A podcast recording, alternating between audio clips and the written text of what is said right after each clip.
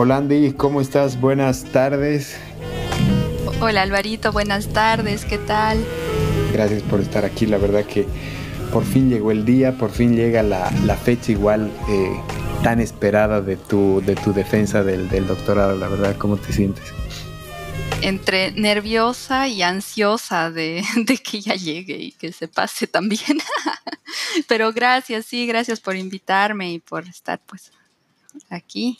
Gracias, no, gracias a ti. La verdad que es, es, muy interesante que todas las personas con las que he podido conversar he tenido el gusto, el privilegio de, de, conocer. Lamentablemente hasta ahora no hemos podido tener una, una grabación eh, presencial, pero sé que pronto la, lo vamos a tener. Y de verdad que todas las personas con las que he podido conversar son realmente de lujo y, y tienen una percepción muy diferente porque están de algún modo eh, metidos en, lo que es investigación, están inmersos en lo que es la investigación, lo que es ciencia. Entonces creo que cuando uno empieza a hacer los aportes a la ciencia, tiene una percepción del mundo un poco diferente, ¿no? Entonces creo que a través de esa manera queremos compartir un poco de lo que, de lo que personas como tú, investigadoras como tú, pueden hacer por la ciencia, ¿no? Entonces, eh, para, para, otras personas eso significa mucho pero en el, en el campo en el que tú estás, que cada vez eh, desarrollas e investigas más, tal vez para ti es cada vez eh, menos, ¿no? Entonces, ¿cómo, ¿cómo, lo ves tú? Este es al mismo tiempo menos y al mismo tiempo más, ¿no? O sea, es como que te vas focalizando sobre, sobre una cosa, pero eso te va abriendo tal cantidad de conocimiento aparte que ni siquiera sospechabas que ibas a utilizar, que, al final uno dice, ay, la gente que está, que está investigando, este, me acuerdo una persona antes en mi vida me dijo, ay, ¿para qué vas a hacer un doctorado? Vas a ir a investigar la, la octava pata de la araña. Y, sí, pues es así, es una, es una cosa re chiqui, pero al mismo tiempo es re completa y necesitas saber de todo para entender bien cómo funciona la octava pata de la araña, ¿no? Entonces, a mí me encanta, me encanta este, lo que hago y, y el medio de, de, la ciencia y de, de, esa curiosidad de descubrir siempre nuevas cosas y de que cuanto más sabes, más quieres saber también, ¿no? Exacto. Qué hermoso, qué hermoso eso que dices. Bueno, con ustedes y a todas las personas que nos están escuchando, tengo el gusto de presentar a Andrea Rivero Arce. Ella es cochabambina, estudió en el Colegio San Agustín, ella es ingeniera ambiental de la Universidad Católica. Ella estudió en la Universidad Católica con la beca bachiller, después eh, se ganó la beca Total YPFB y estudió la maestría de ecotoxicología y química del medio ambiente en la Universidad de Bordeaux, en Francia, y ahora está a muy, muy pocas semanas, días de, su defensa del doctorado en ecotoxicología de nanomateriales de la Universidad de Mens en colaboración con el Instituto Nacional Francés de Medio Ambiente Industrial y de Riesgos y la Universidad Católica del Oeste. Nuevamente buenas tardes Andy querida y creo que poco a poco, como les digo a todos los invitados, ya nos, nos metemos a la piscina para, para compartir un poquito de, lo que de lo que sabes, ¿no? Entonces era como te decía hace, antes de, empezar a grabar, creo que unos 30, 40 minutos, la verdad que es muy poco para lo que, para lo que tú debes saber, ¿no? Entonces, aquí arranco con, mi primera pregunta. Eh, ¿Cómo podemos, cómo puedes definir a la eh, nanotecnología? Bueno, este, a ver, vamos definiendo. Sí, la, la, nanotecnología va a ser, es toda tecnología en la que eh, los nanomateriales estén comprendidos, ¿no? A la escala de los nanomateriales. ¿Y qué quiere decir eso, no? Nano eh, significa, eh, bueno, viene del griego que significa enano, pero en el sistema métrico, cuando hablamos de un nanómetro, es 10 a la menos 9 metros, ¿no? Es muy, muy pequeño. Entonces, todos los materiales que tengan por lo menos una de sus dimensiones comprendidas en la escala de 1 a 100 nanómetros, entran dentro de la definición que se conoce hoy en día de, nanomateriales. Entonces la nanotecnología se ocupa de emplear estos eh, nanomateriales para usos en nuestra vida diaria, ¿no? Que pueden ser pues una variedad de usos increíbles porque de nanomateriales tenemos para empezar de todas las composiciones, tenemos en base de carbono, tenemos eh, metales, óxidos metálicos, eh, tenemos eh, nanoplásticos, tenemos otras, em, otros nanomateriales que son creados para la medicina, que pueden llevar medicamentos dentro del torrente sanguíneo y, micro eh, liberar el medicamento en zonas específicas. Entonces, la, la nanotecnología es pues una ciencia que abarca básicamente todos los rangos de la vida, todos los ambientes en los que nos eh, podemos mover. Eh, se hacen desde eh, aditivos para las llantas de los autos, recubrimientos para las naves espaciales, ¿no? Entonces, es, es un concepto súper amplio, bastante nuevo, tampoco tan, tan nuevo, ya, ya, o sea, la primera persona que habló de esto fue en los años 60 y el boom viene desde el finales de los 90 y y ahora ya se usa pues en casi todo. De hecho, muchos de nosotros eh, lo tenemos incluso sin, sin saberlo, probablemente en nuestras casas. Y mm, entonces, al mismo tiempo que es una ciencia así amplia y que se y que ha encontrado un nicho en todas nuestras actividades, este, se crean las preguntas de, cuáles pueden ser pues los, los riesgos ¿no? de, de esta tecnología. Sí, por supuesto. Creo que esta, esta tecnología, bueno, este concepto aproximadamente desde, desde, desde cuándo se, viene hablando y hasta la fecha, cuál ha sido su, crecimiento y su desarrollo. Yo diría que es casi exponencial el, crecimiento que, se tiene. Eh, como te decía, se empezó a hablar en los años 60. Eh, eh, hay un premio Nobel de la física que dijo hay eh, más espacio al fondo. Eh, bueno, en, inglés suena un poco mejor, hablando de, ir hacia lo más pequeño, ¿no? there is more room at the bottom. Y, ahí es cuando él empieza a dar este concepto de, que los materiales, al ser más pequeños, tienen propiedades cuando nos, estamos acercando a las dimensiones cuánticas eh, tienen propiedades muy especiales que difieren del mismo material en estado macro. ¿No? Entonces, eh, en los 60 se tenían los conceptos, pero no se tenía la tecnología para hacerlos tan pequeños, para estudiarlos, para homogenizarlos, para este, explotarlos en su máxima capacidad, ¿no? Entonces, ya a partir de los 90 eh, que, que, tenemos igual microscopios más potentes y y, toda la tecnología que ha ido avanzando, que ha ido mm, permitiendo que, hayan los, los, nanomateriales, esto ha ido creciendo, ¿no? Y hoy en día están pues realmente en todas partes, ¿no? Entonces, yo creo que la cosa es exponencial y no para. Por de pronto no, no para. Entonces, eh, también eh, hay muchos eh, muchos usos en, las computadoras, en, toda la parte de, tecnología, de microchips. hay, hay un montón de cosas, ¿no? Que, que se pueden hacer.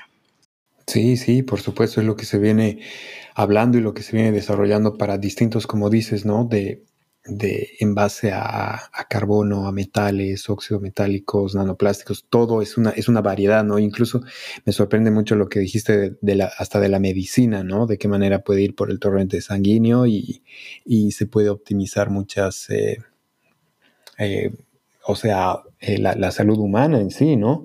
Sí, te cuento que en la lucha contra el cáncer ha sido, ha sido clave porque, por ejemplo, se usan eh, nanopartículas de oro que se pueden inyectar directamente a los tumores, en los cuales se, hace la, radiación, la radioterapia. Eh, para la gente que tiene cáncer y esto hace que, la radiación se focalice mucho más en el tumor específicamente, como reduciendo el daño a los tejidos eh, alrededor y siendo mucho más eficaz, ¿no? Entonces, realmente, eh, por un lado, puede realmente ayudar a salvar vidas, ¿no? Sí, por supuesto, por supuesto. Mira, Andy, entrando ya un poco en lo que es tu, tu, investigación, eh, tú ahora estás realizando el, doctorado en lo que es ecotoxicología de nanomateriales. ¿Cómo podríamos definir a la ecotoxicología? A ver, es una rama igual más relativamente nueva que, que agrupa eh, biología y química, sobre todo, como grandes bases para estudiar los efectos tóxicos de sustancias en el medio ambiente. Así como un médico toxicólogo estudiaría este, los efectos tóxicos, o sea, los posibles venenos, digamos, entre comillas, en el ser humano, eh, un ecotoxicólogo va a hacer básicamente lo mismo, pero con el medio ambiente. Entonces, eh, ya mi investigación se, este, se encuadra dentro del concepto de estudiar los efectos nocivos, tóxicos de las nanopartículas hacia el medio ambiente. Y específicamente, bueno, porque medio ambiente, pucha, o sea, es, es, re, amplio como concepto, entonces en mi investigación específicamente eh, yo me centro en los cuerpos de agua dulce, y en los organismos de, abajo de la base de la cadena alimenticia, ¿no? Las microalgas y los microcrustáceos, que serían los eh, eh, primeros predadores de, los productores primarios, que son las microalgas, ¿no? Perfecto, perfecto.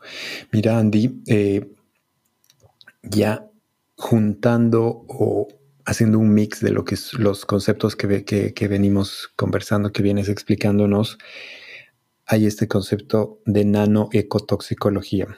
¿Qué significa y qué ejemplos y qué eh, consideraciones podemos, eh, puedes dar respecto al, mismo concepto? Claro. Este, mira que eh, el estudiar las nanopartículas, los nanomateriales, es bien diferente que estudiar eh, las sustancias tóxicas en, estado sustancia, en estado iónico o, de, eh, o molecular en el agua, que es lo que estamos acostumbrados a, ver, que es la, química medioambiental que, conocemos y que, rige hoy en día los estudios. La parte, eh, cuando uno habla de, los nanomateriales, no solo está el riesgo químico que conocemos del, material del que esté hecho. Por ejemplo, en mi, en mi doctorado yo trabajo eh, con dióxido de titanio, de cerio, eh, de sílice y de zinc. Entonces, eh, no solo me voy a ir a, preocupar de lo que el zinc puede hacer en el organismo o de lo que el titanio le puede hacer a un pez. Este, el tema, el problema con, con, los nanomateriales es que son re chiquis, entonces no es eh, como que eh, sí pueden entrar en forma de nanomaterial dentro, hasta dentro de las células, dentro de las mitocondrias, dentro del núcleo de la célula pueden entrar porque son muy, muy pequeños. Y al mismo tiempo tienen el, em, las reacciones químicas de toxicidad que podemos conocer normalmente, por ejemplo, de la plata, que es eh, un biocida y que va a ser súper tóxica para, para los seres vivos, pero también van a tener un efecto físico porque es una materia particular, o sea, es, un objeto, son, son cristales este, cúbicos, hexagonales o mucho más complejos algunos, eh, físicos, ¿no? Entonces, em, tienen esta dualidad de, propiedades que lo hacen súper interesante y poco previsible, justamente. Entonces, por ejemplo, algunas cosas que he podido yo ver en, mi investigación es que cuando las... Las microalgas se encuentran con, las nanopartículas, no solo tienen la toxicidad del metal, ¿no? sino que, por ejemplo, se empiezan a recubrir porque las microalgas empiezan a, o sea, naturalmente van a producir exopolímeros, que son como unas mucosas alrededor de, su pared celular. Y, los, y, las nanopartículas van a ir pues a pegarse ahí bien gracias y empiezan a cubrirlas y físicamente les van a impedir hacer la fotosíntesis. Entonces, ese es un nivel de toxicidad que no ocurre pues con, con el metal disuelto en el agua Entonces, y al mismo tiempo, poco a poco, así como las van cubriendo, eh, esta alga va a empezar a, asimilarla y la va a meter dentro de, su cuerpo unicelular y allá adentro la partícula va a ser su toxicidad uh, que conocemos uh, porque se va a disolver eventualmente y el metal se va a liberar y va a producir el estrés, oxidante, que es lo que, lo que se conoce de, de, lo, de la toxicidad de iones, ¿no? Entonces, esta, esta, combinación entre los efectos físicos y los efectos químicos, que además depende de cada nanomaterial, hace pues que, que sea un challenge, así un, un, reto total cada, cada nanopartícula que sale, porque hay unas que son más grandes, otras que son más, más chiquitas y, por lo tanto no van a este, actuar de la misma manera, por mucho que estén compuestas de, lo mismo. O muchas que son del mismo tamaño, pero son compuestas de, de cosas diferentes, ¿no? Entonces, que van a tener toxicidades diferentes, o hay algunas recubiertas con polímeros, por ejemplo, que justamente las recubren como que para bajar la toxicidad, porque mientras no esté el metal en contacto con el, con el organismo, pues no es tóxico. Pero, por ejemplo, hay el caso de unas nanopartículas de plata que están recubiertas con citrato. Entonces, dicen, ok, está, está recubierta con citrato y pues no pasa nada, pero el citrato es reconocido por las células porque forma parte de, del ciclo vital de las células. Entonces eh, las células tienen receptores del citrato y la van a justamente agarrar y meter dentro de la célula y se va a hacer como este, como un efecto de caballo de Troya en el que, claro, para, para la célula esto es citrato, es, es un compuesto inocuo, entonces lo mete dentro de la célula, todo está muy bien y allá adentro el citrato se, eh, se, metaboliza, parte y se libera el centro metálico tóxico y ya está dentro de la célula, ¿no? Y la célula ni siquiera pudo eventualmente este, hacer sus mecanismos de barrera para no, para no eh, introducirlo previamente, ¿no? Entonces, hay, hay cosas así bastante interesantes. Sí, sí, la verdad que es, esto es bien interesante porque cada invitado, al, al, contarnos un poco de su ciencia, pues es, es así como tú, ¿no? Empieza a, a, a, contar la historia, ¿no? Es, es, el storytelling de la ciencia de cada uno, ¿no? Entonces, eso es bien interesante porque las personas que están escuchando como, como yo y como las personas que nos van a escuchar hasta este punto y nos van a seguir escuchando, se hacen una idea, ¿no? Se hacen una, un mundo en su cabeza, ¿no? Entonces, eh, por ejemplo, a mí me nace otra pregunta. Tú has hablado de lo que son las microalgas y las micropartículas. Estas, eh, estos organismos, podemos llamarlos así, están presentes en el agua dulce. ¿Cuál es su función y cuál es el riesgo que corren cuando están en contacto con estos eh, eh, con estos otros elementos tóxicos, por ejemplo? ¿En qué momento se da este, este, esto que tú explicas, por ejemplo? Eh, a ver, bueno, las, las microalgas son los productores primarios, están en todas las aguas dulces naturales, que, no tengan una muy fuerte contaminación en, ríos, en lagos. Eh, son organismos fotosintéticos, son la base de la cadena trófica. Eh, de ellos se van a alimentar los consumidores primarios, que a su vez van a, van a alimentar a consumidores secundarios, o sea, son la base, mantienen toda, todo el ecosistema, básicamente, ¿no? Eh, entonces son fundamentales en el, rol de, estos cuerpos de agua y, de, y del ecosistema de, de agua dulce. Eh, y cuando están en contacto con, las nanopartículas, eh, como te decía, pueden estar recubiertas, entonces empezarían a morir porque les impide hacer la fotosíntesis, sobre todo algunas nanopartículas que son eh, fotosensibles o fotocatalíticas como el, óxido de titanio, el óxido de zinc, de hecho que su, su uso principal es en los eh, protectores solares. ¿Cómo llegan estas, estas nanopartículas? Por ejemplo, al agua. Muchas de ellas, bueno, el tema de los mares, que no lo voy a tocar porque mi investigación no cubre eh, mucho el agua marina, pero en el caso de los mares, es pues eh, en las playas todo el que se pone crema solar va después se baña en el mar y pues se va lavando, ¿no? Y, toda todas las nanopartículas de titanio, de zinc, se van, se quedan en el agua. Y de, la misma manera pueden llegar a, los ríos, de, eh, a, los cuerpos de agua dulce, ríos y lagos, y no solo por la gente que se vaya a bañar a las orillas, sino sobre todo como descarga de, las... Eh, después del tratamiento de aguas, porque en los tratamientos de agua no todos, de hecho casi muy pocos, tienen este, procesos específicos que, lleguen a, a, remover estas, estas partículas, ¿no? Que son tan, tan, tan pequeñas eh, del agua. Entonces, pueden llegar tranquilamente a, ríos y lagos y eh, después están algunas eh, descargas y el lavado propio de, todos los em, las, las cosas que, que, están recubiertas con nanopartículas. Por ejemplo, hay unas pinturas eh, blancas que se llaman autolavantes, que están de moda últimamente. Entonces pintan los edificios con esta pintura y, claro, o sea, siempre se los ve limpiecitos y bonitos. No les crece mucho moho encima, ni se apega a la contaminación. De que llueve realmente se, lava, o sea, no necesitas tú ocuparte mucho de, de la parte exterior de estas construcciones porque tienen nanopartículas, pero juntamente con lo que llueve, eventualmente se va lavando y esa agua pasa eh, a las calles y eventualmente llega, llega a, los, a, los, ríos, a los lagos, ¿no?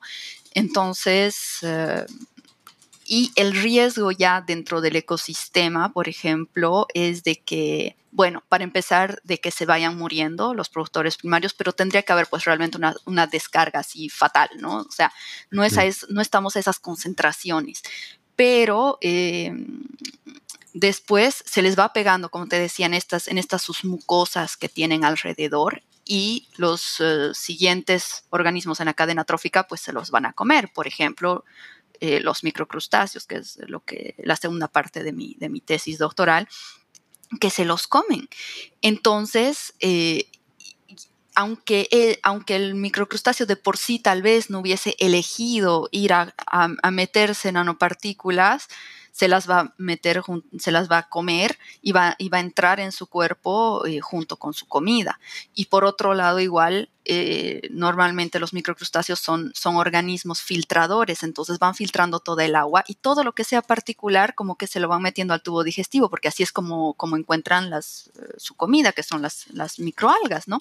Son organismos unicelulares y ellos van filtrando, filtrando, hacen que todo el agua pase y todo lo que sea pequeños sólidos va pasando por su tubo digestivo y se va acumulando ahí y ellos van digiriendo. Entonces, si hay, si hay nanopartículas, pues igual, porque están en la talla de las cosas que ellos comen, justamente. Cuando hay un, objeto grande, no se lo van a tragar. Y, si es muy, muy pequeño, se iría como un soluto en el agua que, que, entra y sale de, sus aparatos de filtración. Pero las nanopartículas, cuando, están, cuando pasan mucho tiempo en el agua, empiezan a aglomerarse en pequeños aglomerados que hacen la talla de un alga de, muchas veces. Entonces, justamente ellos lo confunden con comida y se lo van, y se lo van embutiendo. Y hay. Hay estudios que han mostrado eh, que tienen después estos animales el tubo digestivo todo raspado. O sea, en el tubo digestivo ellos tienen unas microvellosidades, que son como mini pelitos que les permiten absorber los nutrientes de, la, de la, comida que están, que están consumiendo y todo esto se raspa, pues porque finalmente son objetos, son pequeños cristales y si te los vas comiendo son como pequeños vidriecitos, digamos, que van a ir raspando y cortando estos pelitos que tienen dentro, entonces ya pierden la capacidad de asimilar su alimento, eh, lo cual los hace más pequeños, de que puedan, no nadan tan rápido, no se reproducen tan bien, entonces um, hay, hay, muchos uh, problemas, ¿no? Y así va subiendo en la cadena atrófica. Sí, sí, realmente es como que de todos los problemas que pueden existir están, tú te encuentras investigando algo que es bastante específico, ¿no? Entonces creo que ese es el objetivo del, de la investigación doctoral, por ejemplo, ¿no? En lo que se basa de algo sumamente específico como lo que tú mencionas, ¿no? De lo que son las algas, microalgas, microcrustáceos y, y de qué manera estos se ven afectados por todos los eh, compuestos contaminantes que pueden estar presentes y pueden afectarlos, ¿no? Entonces, aquí me nace otra pregunta, eh, Andy por ejemplo, de los eh, nanomateriales que, vienes comentándonos, ¿cuáles son las, eh, llamémosle, dificultades, problemas a, nivel reglamentación? O sea, ¿quién o de qué manera se puede mm, controlar lo que son los nanomateriales para, para aplicarlo en esto, por ejemplo? Te cuento que justamente eso ahorita es pues un, un problema grande porque por de pronto no hay, no hay algo específico, ¿no? Se los ha, aquí, por ejemplo, en Europa se los considera una sustancia, están dentro de la reglamentación de las sustancias como las sustancias químicas y deben ser tratados de la misma manera, ¿no? Pero como, como les explicaba antes, este, no funcionan de la misma manera, ¿no? Entonces, eh, ahí han nacido un montón de proyectos en los últimos años este, internacionales eh, de gobiernos intentando lograr eh, hacer una clasificación finalmente, ¿no? O sea, eh, todos los, los, nanomateriales en base de carbón son iguales o podríamos meterlos dentro de un conjunto y decir estos son peligrosos, no peligrosos, medianamente peligrosos o, o no depende de eso. Y te cuento que hasta ahorita no hay una respuesta clara y hay un montón, montón de, proyectos. O sea, se ha avanzado, sí, hay cosas claras, o sea, hay ciertas cosas que, son evidentes de, por ejemplo, los compuestos en base de plata son tóxicos, em, algunos um, eh, compuestos que tengan mucha superficie específica pueden generar este, mucho estrés oxidante, hay algunas cosas que más o menos se han logrado determinar, pero aún así realmente si alguien agarra y produce un industrial, viene y produce un, nuevo nanomaterial eh, porque se lo necesita para, algún uso específico, se tiene que, testear desde cero como si fuese un producto nuevo, algo totalmente desconocido, cosa que con los químicos, con los productos químicos, no es así. Ya se tienen este, modelos de toxicidad, entonces cuando hay, ciertas sustancias,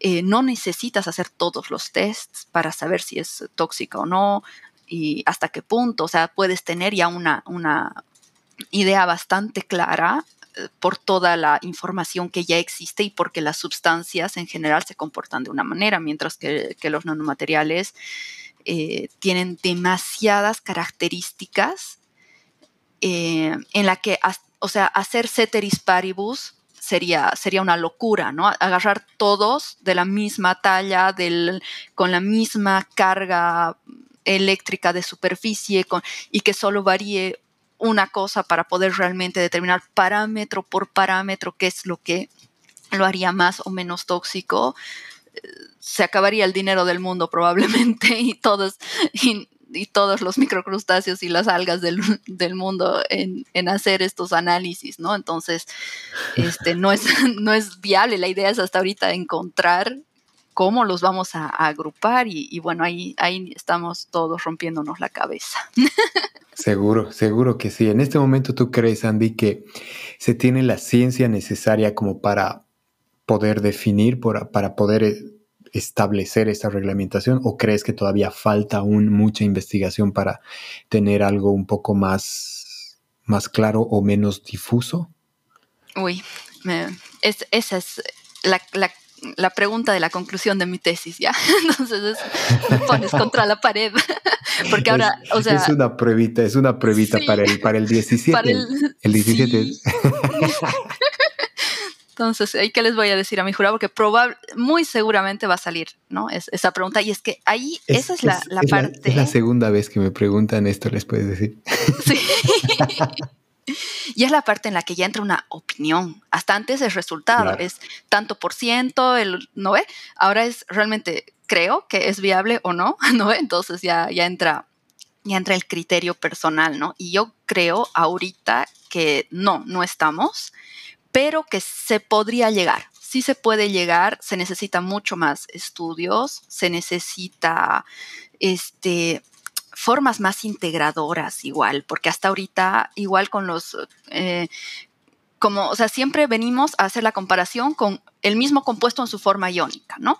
Entonces, que se lo estudia siempre bajo una sola perspectiva, mientras que como te decía, estos nanomateriales tienen, eh, ¿cómo decirte? Tienen impactos físicos, químicos, biológicos, ecosistémicos. Entonces yo creo que los análisis tienen que ser realmente que engloben muchas cosas, lo cual complexifica y hace más difícil eh, decir sí o no, pero al mismo tiempo es una, es una aproximación un poco más real de, lo que sucede, que lamentablemente, al parecer, no, hemos, no estamos pudiendo simplificar eh, las reacciones y los procesos que antes eh, e, es la idea también de la ingeniería, ¿no ve? O sea, simplificar y modelizar y, con, y, con, los materiales es como que no, porque no todo funciona de la misma manera y hay que verlo desde, desde yo creo hay que verlo desde visión de ecosistema, desde visión interespecífica, desde visiones de cadenas tróficas. Y, como decía, ni me meto mucho en el ámbito marino porque eh, con el agua salada se, agrupan terriblemente, que es súper diferente que, con el agua dulce. Eh, lo que hace a veces eh, el agua salada que tiene, tiene mucha carga de, iones, eh, tiene cloruros y todo eso, entonces hace que muchos nanomateriales se, aglomeren terriblemente y que funcionen totalmente diferente. Todas las ostras están como que mucho más afectadas, los organismos que viven cerca del sedimento están mucho más afectados, entonces es incluso otra dinámica totalmente diferente estudiarlo en agua salada. Entonces es pues un trabajo todavía que falta bien, bien fuerte, yo creo para, para tu otra vida, Andy. Ay, sí. sí, me imagino. Me imagino que el, mira, con todo lo que tú dices del, del mundo del agua dulce, es ya es, es un universo, ¿no? Entonces el, el, mundo marino es pues muchos universos más, ¿no? Entonces lo que me haces pensar ahora es lo de la reglamentación es bien ambiguo, ¿no? Porque a la vez hay ciencia, pero a la vez falta, ¿no? Creo que la ciencia puede ser muy exacta, pero para reglamentar determinadas condiciones, a veces hasta puede ser inexacta, ¿no? Entonces, creo que, que ahí, y, eso sucede en muchas reglamentaciones, por ejemplo, para descargas de aguas eh, contaminadas, ¿no? O sea, muchos países adoptan lo que se ha estudiado en otras condiciones de otros países, entonces eh, resulta muy ambiguo y muy, todavía creo que hay mucho por investigar, como tú dices. Sí, sí, es En este, en este, mm, bajo esta del, como te digo, de, lo que, de la reglamentación que, venimos hablando, eh, también hablábamos, bueno, antes de, de, empezar a grabar, de lo que son los beneficios respecto a los riesgos. ¿Cuáles consideras, tal vez así unos, unos pocos? es, eh, yo considero esta parte un poco controversial, ¿no? Porque eh, yo creo que hay muchos beneficios, o sea, porque me ha tocado ver personas que están en el medio de, la ecotoxicología, de que a partir del momento en el que ves que algo es tóxico, aunque sea ligeramente tóxico y que puede dañar a, los organismos, obviamente le ponen así un no y es el diablo y y, habría que parar de producir eso, pero hoy así paren todo y, adiós. Y es muy entendible porque ves los efectos, ¿no? Y por otro lado también cuando ves algunos beneficios realmente importantes para, para la salud, como, esta, como las, la lucha contra el cáncer y demás, este, te, te haces, o sea, yo sigo cuestionándome, o sea, cuando yo estoy más de la parte de ver los, los efectos tóxicos y decir, no, no, no, paren todo, no hay que hacer ni uno más. Y, y no estoy tanto en la parte de ver, de estudiar los beneficios, pero me toca estudiarlos casi como que cuando, cuando me llega un, nanomaterial nuevo es de, ay, ay, esto de dónde viene y en qué estaba, digamos, ¿no? ¿Para qué sirve así como, como en genérico, ¿no? Así, este, pero al mismo tiempo, cada que, que leo un poquito y que, y que me informo de, de dónde viene esto que voy a estudiar, si es tóxico o no, también a mí me, impresiona los, los, beneficios que puede tener en nuestra vida diaria y tampoco creo que sería la solución decir, no, no, paren todo, ¿no? Es verdad, es verdad. Creo que a, la vez es ambiguo, ¿no? Como, como la reglamentación. Es. Mm. Justo el otro día vi algo en, en, Instagram sobre las diatomeas, ¿no? De las. Y cuál es su función dentro del ecosistema marino, de la captación del CO2, etcétera. Entonces me surgió también la duda, así un poco sarcástico, ¿no? Si es que las diatomeas han sido invitadas a la COP26, por ejemplo. Entonces, es realmente bastante e, en ese enfoque, ¿no? Pero mm. bueno, ese, ese creo que ya es un, un, tema un poco más sociopolítico por ahí, ¿no? Sí. Pero mira, ya un poco cortos de tiempo, mi, querida Andy, yo tengo una pregunta tal vez un poco más personal eh, para Andrea Rivero. ¿Qué significa la ciencia y la investigación? wow. Oh. este, um, bueno, yo creo que es fundamental, fundamental en nuestras vidas. La, la ciencia es lo que explica el mundo en donde vivimos a todo nivel.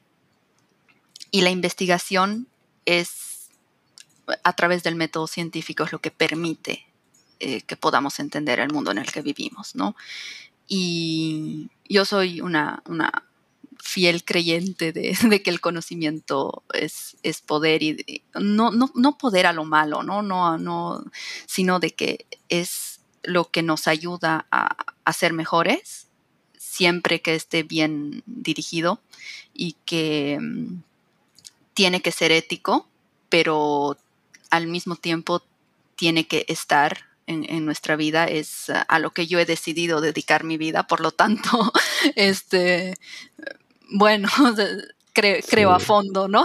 En la, ciencia y en la investigación, porque es, lo que y es lo que yo creo que permite también al ser humano seguir soñando, seguir soñando de que, de que hay cosas nuevas que se pueden hacer y de que los límites que conocemos hoy este, no son los límites últimos que existen y que siempre hay más allá y, eso hasta da esperanza de, todo, ¿no? Entonces, a, mí me, inspira y me inspira cada día de mi vida.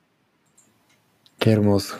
Una apasionada por la ciencia. De verdad que eso motiva y yo sé que las personas que nos están escuchando han llegado hasta este punto del podcast. Realmente es es motivador, ¿no? Conocer personas como Andy y, creo que cada uno que está en este momento escuchando de todo lo que, de, lo muy poco que que se ha hablado respecto a la gran investigación que hace Andrea, nos da mucha, como tú decías, Andy, mucha esperanza, ¿no? De que hay muchas cosas más por descubrir y la verdad que nunca se van a acabar las preguntas, ¿no? Porque cuando tienes una respuesta, tienes otras 10 preguntas. Entonces creo que esa es la, dinámica también de la ciencia, hacerse muchas preguntas y por lo menos para las personas como tú y, las personas que, nos, nos, interesa la ciencia, es hasta, hasta cierto punto adictivo, ¿no? Como que quieres hacerte más preguntas y quieres hallar a la vez más respuestas y tener más preguntas, entonces ahí está todo, todo el mundo de la ciencia, creo, ¿no? Sí, así es. Sí, pues igual eh, nos dicen cuando estamos haciendo el doctorado, no se descuiden de su parte de perspectivas, porque es una de las más importantes, porque también ahí se ve la, calidad del investigador, no solo, ah, ya, yo hice esto, yo descubrí esto, sino, ¿y, y qué viene después? Tu capacidad de decir, ¿y ahora qué? Con lo que sabemos, ¿y ahora qué? ¿Y qué falta? Entonces, eh, sí, sí, es, es como una bola de nieve de preguntas. Sí, por supuesto. Y, qué, qué, qué, impresionante, qué, qué lindo eso que, que, tú compartes, porque a la vez la investigación tiene que ser compartida, ¿no? Tienes que, y, que, que dar a conocer qué es lo que estás haciendo y a la vez también aplicarlo, ¿no? Y eso creo que es, es más satisfactorio tanto para uno como para el mundo entero, ¿no? Creo que sí. Bueno, Andy, algunas palabras, nos, nos, quedamos creo ya cortos de tiempo, la verdad que eh, ha sido realmente un placer conversar contigo. Es, estaba yo ahí imaginando todo lo que, lo que decías, porque una cosa es eh, leer un paper, investigar, leer por cuenta propia, pero es muy diferente cuando la persona, el conocimiento vivo, te lo comparte, ¿no? Entonces ahí es, es otra experiencia, ¿no? Es como que eh, leer el libro y después ver la película, ¿no? Entonces es, es interesante. Algunas palabras eh, de despedida, Andy, lo que, lo que gustes, lo que, lo que eh, quieras. Bueno, primero agradecerte una vez más por el tiempo este, a veces eh, puede que esto, este tema sea un poco álgido, en, intentado hacerlo lo más uh, ameno posible. Algunos me miran así como que, ¿y las nano quiénes? pero, pero muchas gracias por el espacio, por permitirme compartir esto que me apasiona tanto y nada, a todos decirles que, que no, no se no paren de, soñar y de hacerse preguntas y de, de creer que, siempre se puede ir más allá, que, que, no nos conformemos con lo que, con lo que sabemos. Eso sería. Muchas gracias, Alvarito. Excelente. No, pues gracias a ti. De verdad que a todas las personas que han llegado hasta este punto, Andrea Rivero con ustedes. Ha sido un capítulo más de Podcast y un saludo a todos, un saludo, un abrazo para ti, Andy. Espero que podamos conocernos muy pronto y ya vamos a estar conversando para un próximo capítulo. Un abrazo, hasta pronto. Chao, chao. Chao, chao. Muchísimas gracias por escuchar un episodio más de Podcast. Puedes suscribirte a nuestras plataformas de streaming, estamos como Cubodcast, y darle like a nuestras páginas en redes sociales que estamos como Cubo Academia. Hasta un próximo episodio. Adiós.